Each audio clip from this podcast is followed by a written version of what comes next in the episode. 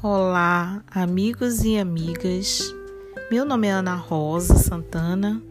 Trago para vocês hoje o Evangelho segundo o Espiritismo, capítulo 9.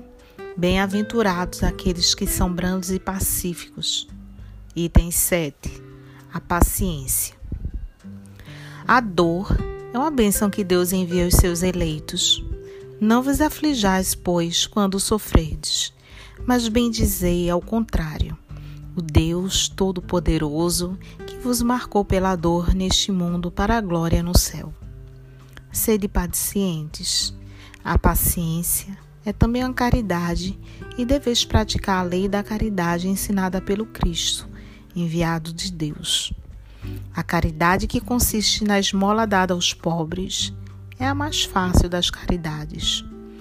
Mas há uma bem mais penosa, consequentemente mais meritória. Perdoar aqueles que Deus colocou sobre nosso caminho para ser os instrumentos dos nossos sofrimentos e colocar nossa paciência à prova.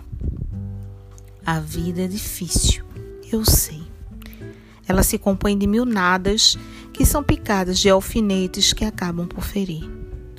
Mas é preciso considerar os deveres que nos são impostos as consolações e as compensações que temos por outro lado. E então veremos que as bênçãos são as mais numerosas do que as dores. O fardo parece menos pesado quando se olha para o alto do que quando se curva a fronte para o chão.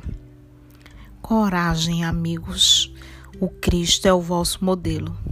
Ele sofreu mais do que qualquer de vós e não tinha nada a se censurar enquanto que vós tendes vosso passado a espiar e vos fortalecer para o futuro.